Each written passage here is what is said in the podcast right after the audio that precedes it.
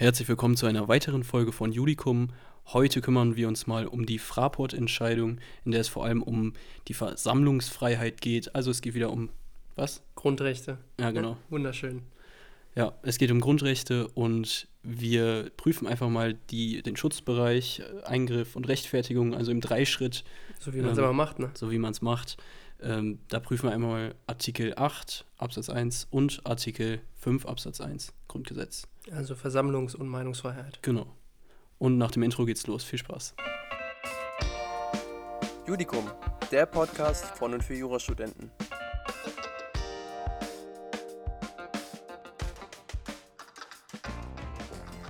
In unserem Sachverhalt geht es hier um die Beschwerdeführerin B. Sie will die Menschen auf die Problematiken der Abschiebung von Menschen in andere Länder aufmerksam machen. Ähm, zu diesem Zweck verteilt B mit fünf weiteren Mitgliedern ihrer Initiative gegen Abschiebungen am Frankfurter Flughafen Flugblätter, in denen es um Abschiebungen ging. Als Angestellte der Frankfurter Fraport AG dies mitbekommen haben, wurde ihr ein Verbot erteilt, den Flughafen weiterhin für Demonstrationen und äh, Meinungsbildung und Kundgabe zu nutzen. Die Fraport AG befindet sich, das muss man hier auch dazu sagen, zu 70 Prozent in öffentlicher Hand und zu 30 Prozent in privater Hand. Der B wurde es also verboten, entsprechende Flugblätter dort auszuteilen. Begründet wurde dies damit, dass die Betreiberin des Fraports das Hausrecht innehat und demnach ein entsprechendes Hausverbot nach den Paragraphen 858 folgende 903 und 1004 BGB erteilt werden durfte. Das Verbot von Meinungskundgebungen oder Demonstrationen erstreckte sich auf die noch öffentlich zugänglichen Bereiche des Flughafens, ähm, da wo zum Beispiel auch Restaurantzeilen sind. Trotz Durchlaufens des Instanzenzuges, sprich sie ist zum Amtsgericht gegangen, dann zum Landgericht und dann zum BGH, blieb ihr Anliegen erfolglos. Also sie hat sich hier konkret gegen das Hausverbot gerichtet. Schließlich ging B dann vor das Bundesverfassungsgericht und machte die mögliche Verletzung ihrer Meinungsfreiheit und ihrer Versammlungsfreiheit aus, wie schon gesagt, Artikel 5 Absatz 1 Grundgesetz und Artikel 8 Absatz 1 Grundgesetz geltend.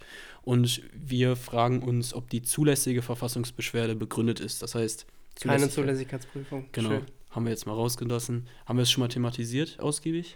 Ausgiebig nicht. Ich würde mal sagen, das machen wir demnächst. Das machen wir demnächst. Okay.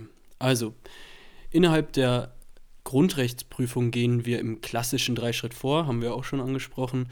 Und ähm, ja, zuerst prüfen wir hier erstmal die Versammlungsfreiheit aus Artikel 8 Absatz 1 Grundgesetz. Und innerhalb der Versammlungsfreiheit schauen wir zuerst auf den sachlichen Schutzbereich des Artikel 8 Absatz 1 Grundgesetz.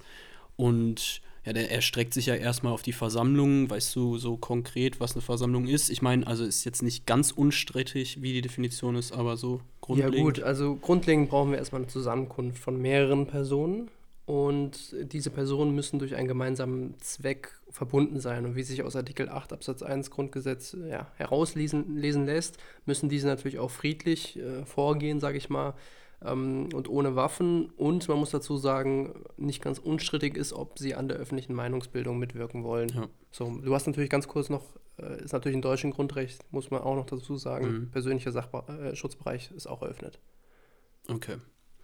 Ist es denn streitig, ob zwei Personen oder drei Personen äh, dabei beteiligt sein müssen? Also Ja, hier natürlich nicht, aber Gut, es ist natürlich auch streitig, ob dann, dann vielleicht fünf oder sieben Personen dabei sein müssen. Da gibt es eine, eine Vielzahl, eine, eine Meinungsvielfalt äh, Ja. wie sonst nirgendwo zu, habe ich das Gefühl. Aber wir haben, du hast vorhin gesagt, fünf weitere Personen, Ja. das heißt insgesamt sechs Personen. Ich glaube, dass wir die Meinung, die sagt, wir brauchen mindestens sieben Personen, äh, getrost zur Seite legen Mhm. können. Also da auch in der Klausur auf keinen Fall drum diskutieren, ob da jetzt äh, ja, so viele Personen dabei sein müssen. also es ist auf jeden Fall äh, zu diskutieren, wenn man jetzt zwei Personen hat. Aber wenn man jetzt schon drei Personen hat, dann glaube ich, ist nach herrschender Meinung schon der Versammlungsbegriff hier gegeben. Ähm, Es ist teilweise sogar streitig, ob nicht sogar eine Person ausreicht. Dann muss man das auch noch diskutieren, oder wie? The- Äh, gut, naja, musst ja überlegen. Also stell dir mal vor, du hast keine Freunde und kennst niemanden und dann hast du kein Versammlungsrecht. Das ist natürlich blöd. das ist natürlich das Gegen, also das Argument dafür zu sagen, auch eine Person kann schon an eine Versammlung äh, quasi veranstalten. Aber Ja. ich will jetzt nicht so. Ja, wir wollen jetzt nicht zu tief Ja. in dieses Thema reingehen. Ähm, Also hier war B mit fünf weiteren Mitgliedern einer Initiative hier am Flughafen zugange. Und man kann auch sagen, dass sie den Zweck verfolgt haben, eben auf Abschiebungen aufmerksam zu machen. Also auch noch ein politischer Zweck. Ja, und vor allem auch zur Meinungsbildung wollten die auch mitwirken. Also deshalb haben wir den sachlichen Schutzbereich vorliegen. Ja. Zum örtlichen Schutzbereich kann man sagen, dass grundsätzlich auch die Wahl des Ortes für eine Demonstration oder Versammlung durch Artikel 8 Absatz 1 erstmal geschützt ist. Es gibt hier also eine Art Selbstbestimmungsrecht über das Wo, wann und wie der Versammlung. Das Ganze ist natürlich beschränkbar. Immerhin darf man jetzt nicht einfach wahllos irgendwo demonstrieren, ohne dass irgendjemand etwas dagegen tun kann, ist ja auch logisch. Die Frage ist ja, ist es jedoch erlaubt, auch innerhalb der Sphäre eines öffentlichen Unternehmens zu demonstrieren, die sich dem öffentlichen Verkehr geöffnet hat und ähm, ja, Orte, an denen ein allgemeiner Verkehr hier eröffnet ist, wie zum Beispiel öffentliche Straßen, ist ja auch typisch das Bild, mhm. Demonstration auf öffentlichen Straßen, können hier natürlich auch für eine Demonstration verwendet werden. Der Bürger soll die Demonstration dort abhalten können, wo, der, wo die Demo eben am meisten Aufmerksamkeit bekommt oder am meisten Geltung zukommt. Nach dem Bundesverfassungsgericht erstreckt sich der Schutz auch auf die Wahl von Plätzen wie zum Beispiel Einkaufszentren, Ladenpassagen oder ähnliches, weil sich die Kommunikationsfunktion zunehmend auch auf diese erstreckt. Also nicht nur innerhalb der Straßen kommt es auf diese Kommunikationsfunktion an, sondern auch an solchen öffentlichen Plätzen, auch wenn es gar nicht so unbedingt öffentlich sein muss bei Einkaufszentren. Mhm. Das erstreckt sich trotzdem darauf. Der Schutz bleibt also auch bei Verkaufsflächen von solchen Plätzen bestehen, wenn also erstens unmittelbare Grundrechtsbindung besteht oder private durch mittelbare Drittwirkungen der Grundrechte in Anspruch genommen werden können und zweitens das Terminal des Fraports für den öffentlichen Verkehr hier geöffnet ist. Also muss man konkret äh, auf den Ort innerhalb des, des Sachverhalts schauen. Also ganz am Anfang kann man sich jetzt natürlich erstmal fragen, ob ein Unternehmen so wie der Staat an Grundrechte unmittelbar, unmittelbar gebunden ist. Und ich glaube, da kann man ganz gut, ganz gut auf Artikel 1 Absatz 3 Grundgesetz verweisen, in dem steht, dass die Grundrechte die Gesetzgebung, die vollziehende Gewalt und auch die Rechtsprechung unmittelbar binden.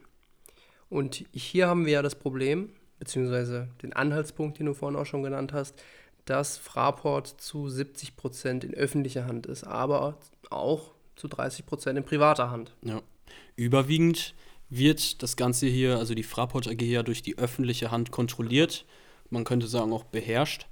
Ähm, diese öffentliche Hand kann sich nicht einfach dann hinter diesem Zivilrecht verstecken und seine Grundrechtsbindung ignorieren. Also das ist jetzt sehr kurz gesagt, aber das ist im Prinzip die Quintessenz der Entscheidung, dass eben diese äh, Unternehmen, die auch in öffentlicher Hand sind, mehrheitlich in öffentlicher Hand sind, dass diese eben auch unmittelbar an diese Grundrechte gebunden sein können, hm. grundsätzlich gebunden sind. Zwar kann man privatrechtlich ein Hausverbot von einer natürlichen oder juristischen Person gegenüber einer anderen erteilen. Also die Fraport AG konnte hier ein Hausverbot grundsätzlich erstmal erteilen. Ähm, eine zur Aufgabenwahrnehmung privatrechtlich ausgestaltete juristische Person, die jedoch auch und mehrheitlich in öffentlicher Hand liegt, ist jedoch deshalb schon an die Grundrechte unmittelbar gebunden, weil sonst staatlicher Willkür Tür und Tor geöffnet wäre. Kann man ja auch als Argument anführen.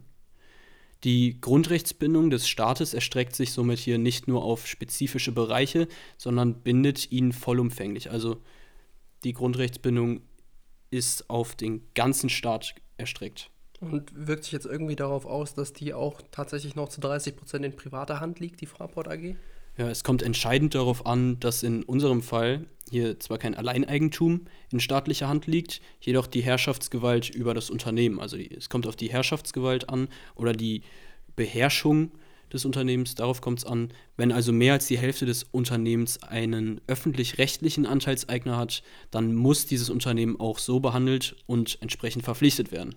Nun könnte man sich überlegen, dass die Grundrechte der privaten Anteilseigner hier beschnitten werden ähm, hier wurde aber argumentiert, und das ist, glaube ich, auch nicht ganz unstrittig, fühlt sich zumindest so an, äh, hier wurde argumentiert, dass die privaten Anteilseigner ja aus eigener Entscheidung heraus mit einem öffentlich-rechtlichen Mehrheitsanteilseigner eine vertragliche Bindung eingegangen sind. Das heißt, sie haben sich dazu aktiv entschieden, dass sie in diese AG eintreten, obwohl eine Beherrschung durch einen öffentlich-rechtlichen Anteilseigner vorliegt. Also niemand hat die privaten Anteilseigner hier dazu gezwungen, sich in das Unternehmen äh, einzupflegen. Ähm, hiergegen gibt es natürlich auch Stimmen, die das Ganze anders sehen, aber es kommt eben genau auf diese Beherrschung durch die öffentliche Hand an. Und da wir hier ein Mehrheitsverhältnis haben von 70 Prozent, äh, wissen wir ja, dass das Ganze durch. Das ist ordentlich was, ja. Manchmal ja. haben wir auch ein Sachverhalten nur 50 Prozent und dann steht da irgendwie noch dabei, ja, dass die öffentliche Gewalt äh, oder dass die, dass die Privaten aber jetzt irgendwie nur finanzielle äh, Ziele verfolgen und ja. gar nicht so in die Verwaltung des Unternehmens oder des, des Gebäudes eingebunden sind. Und das wäre dann ein Hinweis darauf, dass trotzdem noch eine, eine ja, Herrschaft des Staates vorliegt. Ja. Wenn wir jetzt die unmittelbare Grundrechtsbindung angenommen haben, der Fraport AG, müssen wir natürlich schauen, ob dieser Platz, an dem ich sag mal, sich versammelt wurde, auch für den öffentlichen Verkehr geöffnet wurde. Hier kommt es grundsätzlich darauf an, in welchem Bereich die Person demonstrieren wollte, beziehungsweise wo die Versammlung abgehalten werden sollte innerhalb des Flughafens. Also zum öffentlichen Verkehr geöffnet ist ja somit zunächst erstmal der Terminalbereich vor dem Sicherheitscheck. Da kann ja prinzipiell jeder hin, ohne weiteres. Jetzt vielleicht gerade nicht, aber ähm, grundsätzlich schon. Ebenso wäre die äh, Gepäckausgabe aber hier eben kein Ort, der für die öffentliche Kommunikation geeignet ist, genauso wie der Bereich hinter dem Sicherheitscheck. Also den Bereich. Äh, wo nicht einfach jeder rein kann, sondern wo manchmal genau. auch nur Leute hinkommen, die gerade gelandet sind oder die halt ein Ticket gekauft haben und durch den Sicherheitscheck durch sind, sind nicht unbedingt öffentlich zugänglich. Ja. Der Bereich, in dem sich die B hier jedoch aufhält, war für den öffentlichen Verkehr geöffnet.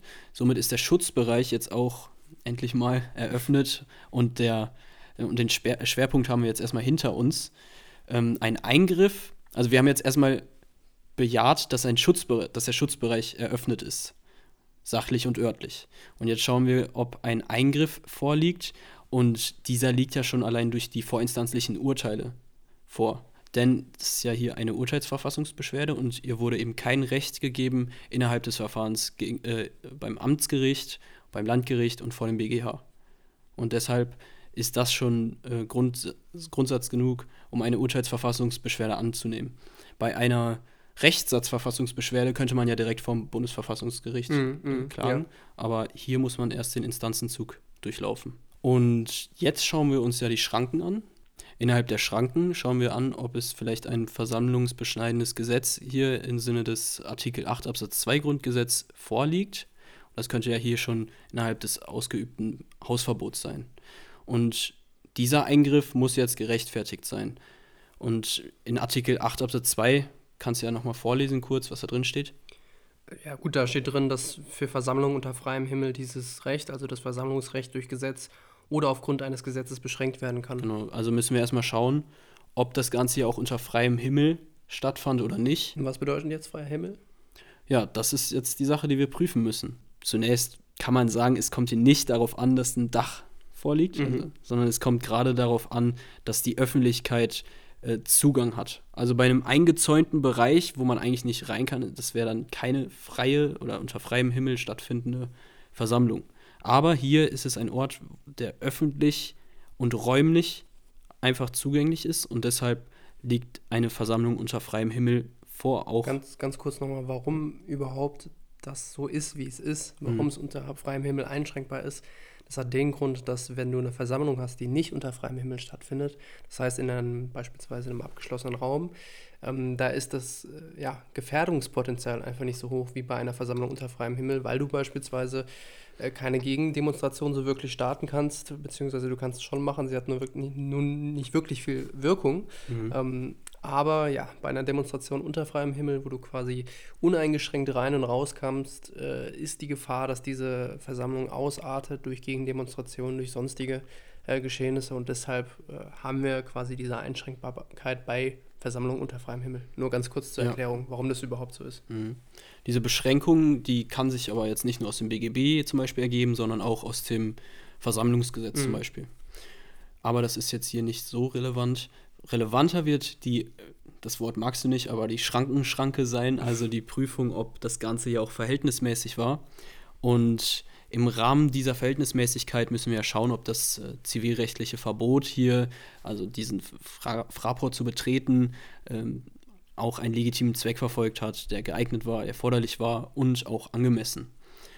Und dadurch setzt das Grundgesetz ja erstmal hier die Beschränkung der Beschränkung des Staates. Hm. Die Umgehung solcher Grenzen durch das Nutzen von zivilrechtlichen ähm, Umgehungen würde die staatliche Bindung an die Verfassung und den Schutz des Einzelnen ja erstmal ungerechtfertigt unterwandern. Also wir könnten auch ein Beispiel jetzt mit Wasserwerken nennen, wo, äh, also die sind ja auch privatrechtlich oft äh, ausgestaltet, das ist meistens eine GmbH und äh, die können auch nicht einfach das Wasser abdrehen zum Beispiel. Mhm.